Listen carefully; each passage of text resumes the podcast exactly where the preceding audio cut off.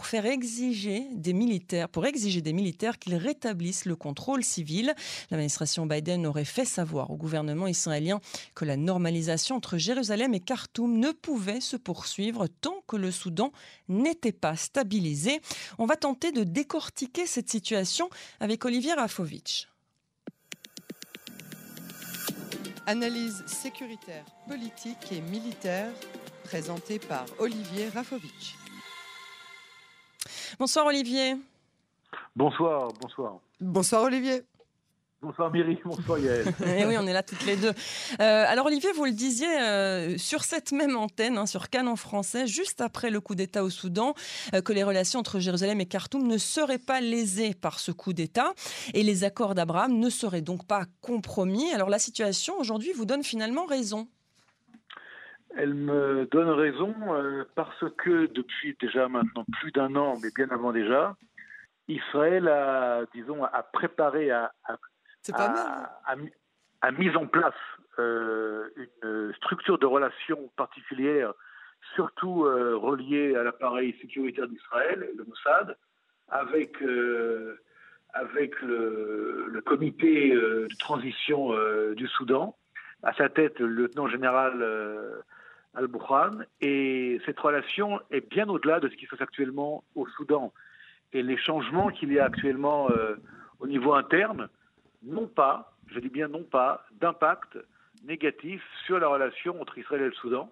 Maintenant, les Américains euh, demandent euh, au Soudan de revenir à un processus où les civils seraient euh, impliqués plus en profondeur dans le gouvernement de transition.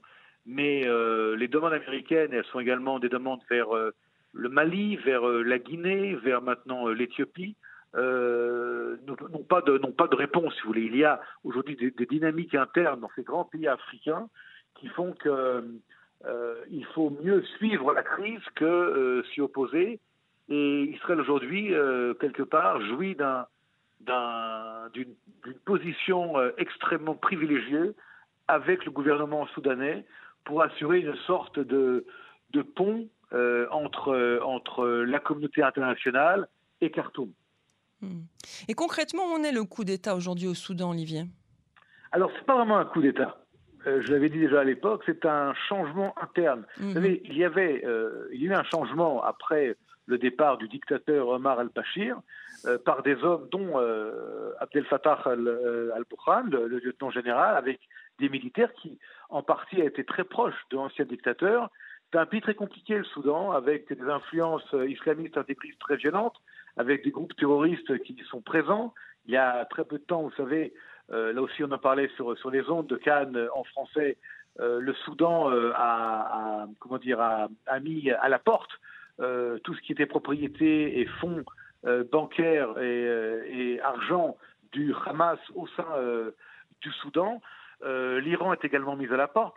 Alors, dans ce, dans changement politique interne, il y a une volonté du gouvernement de transition, encore une fois, je ne suis pas pour ou contre, mais j'essaie d'analyser, de, préparer la transition pour surtout éviter qu'il y ait euh, des contestations, éviter qu'il y ait de nouveau une présence islamiste intégriste, une déstabilisation, et euh, le Soudan, après 30 euh, années de, dictature, a besoin du temps nécessaire pour faire cette transition et c'est pas toujours le, même rythme euh, auquel sont, sont habituées les démocraties occidentales ou les USA. Mm. Donc ce coup d'État aujourd'hui, il est contrôlé par l'armée. L'armée est très puissante et euh, elle écoute, hein, elle écoute quand même euh, la communauté internationale. Elle essaye de, de, ne pas tomber dans une nouvelle dictature contre des gens qui, qui pourraient être des Soudanais, donc des, des, des, victimes. il y a eu quand même des morts hein, dernièrement, mais euh, le but ici est, étant la stabilisation et non pas mettre en place un régime euh,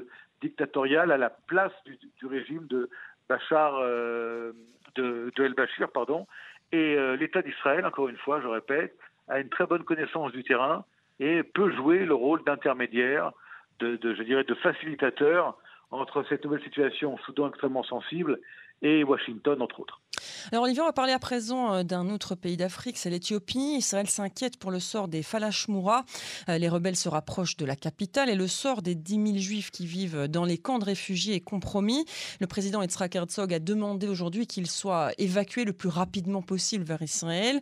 Euh, le ministre des Affaires étrangères Yair Lapid a tenu d'ailleurs une réunion d'urgence hier à la suite des récents rapports en provenance d'Éthiopie. Olivier, le ministère des Affaires étrangères vient de publier ce soir un avertissement pour les voyages vers l'Éthiopie. Cela prouve bien l'urgence de la situation sur place. Alors, si vous voulez, euh, laissez-moi juste quelques minutes pour expliquer ce qui se passe en Éthiopie. C'est un pays gigantesque. Hein. C'est près de 120 millions d'habitants euh, dans, l'Afrique de l'Est. Euh, un pays qui est aujourd'hui dans une, guerre qui est presque une guerre civile entre le gouvernement central et les rebelles qu'on appelle les rebelles tigréens de la région nord, nord-ouest du Tigré, qui est une petite région en population, c'est 7 millions d'habitants, mais de manière paradoxale, c'est 7 millions d'habitants qui sont très bien organisés, qui ont été habitués à la guerre, entre autres face à l'Érythrée à l'époque, sont en train d'avancer, ils sont à peine à 200 km de la capitale de Addis Abeba, et en fait, il y a euh, de la part de l'Éthiopie, euh, du gouvernement central, une menace de renversement du gouvernement. Euh, on ne sait même plus actuellement si le, le, gouvernement et le Premier ministre gèrent et gouvernent le pays. Ils ont même appelé la population de Addis Abeba, de plusieurs millions d'habitants, de prendre les armes au cas où les rebelles euh, tigréens euh, rentreraient dans la ville. Et c'est vrai que dans ce cadre-là, rentre euh, l'élément juif, l'élément mm. israélien. Alors là aussi, des relations pardon, très anciennes entre l'État d'Israël et le gouvernement éthiopien. Il y a également en, en Israël, comme vous le savez, une importante communauté juive d'origine éthiopienne, une ministre euh, de l'ALIA et de l'intégration d'origine éthiopienne. Qui, elle, tire la sonnette d'alarme aujourd'hui, hein, qui dit que leur sort est compromis et qu'on risque d'avoir euh, des morts sur la conscience si on n'agit pas aujourd'hui pour euh, les sortir d'Éthiopie. Alors, d'abord, il faut savoir, au-delà, alors, si vous me permettez, il y a l'élément juif interne, mais il y a aussi l'élément humanitaire interne à l'Éthiopie. Il y a des, c'est une guerre terrible, hein, c'est une mm. guerre d'une violence extrême avec des massacres euh, qui sont encore euh, méconnus par la presse internationale. Il y a une, incapacité euh, des, journalistes de se rendre sur les, lieux des combats. On parle de, de, meurtres par dizaines de milliers, on parle de, famine, on parle d'une crise humanitaire d'amplitude mondiale. Et encore une fois, ici arrive donc l'élément juif et l'élément israélien. Et Israël doit ici se comporter, je dirais, de manière extrêmement intelligente, également extrêmement rapide parce que, euh, si vous vous souvenez, euh, l'opération euh, Shlomo et l'opération Moshe, hein, les opérations euh, où Tzal et le Mossad avaient été impliqués pour exfiltrer les milliers de, juifs éthiopiens alors qu'il y avait la bonne dictature, c'est fait à l'époque en devant, en, payant quelque part et en demandant un, un cessez-le-feu des deux côtés pour permettre cette, cette opération. Là, il va falloir aussi euh, rentrer euh, dans une danse euh, diplomatico-militaire. Et là aussi, et si vous me permettez, la proximité du Soudan, est à côté de l'Éthiopie, et les rapports avec Khartoum sont extrêmement importants aujourd'hui plus que jamais, au cas où il y aurait une incapacité de survoler des régions d'Éthiopie ou de demander à, des, à, des, gouvernements mm. amis à côté pour faire un pont aérien. Et à l'époque, à l'époque, si vous vous souvenez, enfin, vous étiez jeunes toutes les deux, donc moi je m'en souviens, j'étais un peu plus vieux que déjà. Je m'en souviens. quand même. Moi je me souviens de l'arrivée des, des, des eu, il y a eu, il y a eu le, il y a eu le, besoin mm. de, de, de, demander à l'époque au président Nouméry, qui était le président soudanais, qui n'était pas à l'époque en, paix avec Israël, euh, d'obtenir son aide pour euh, traverser euh, le Soudan et arriver sain et sauf en Israël. et, tout ça va devoir être fait assez rapidement, Olivier, vu la situation évidemment sur place. évidemment, malheureusement, le temps nous est compté, Olivier, mais voilà, c'est toujours passionnant vos analyses sécuritaires.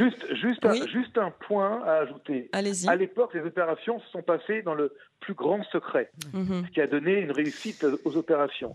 Là, il y a beaucoup de bruit et beaucoup de paroles qui sont, euh, qui sont, euh, comment dire, qui, enfin qu'on entend hein, sortir de, Jérusalem à une époque où une guerre a lieu sur ce terrain compliqué.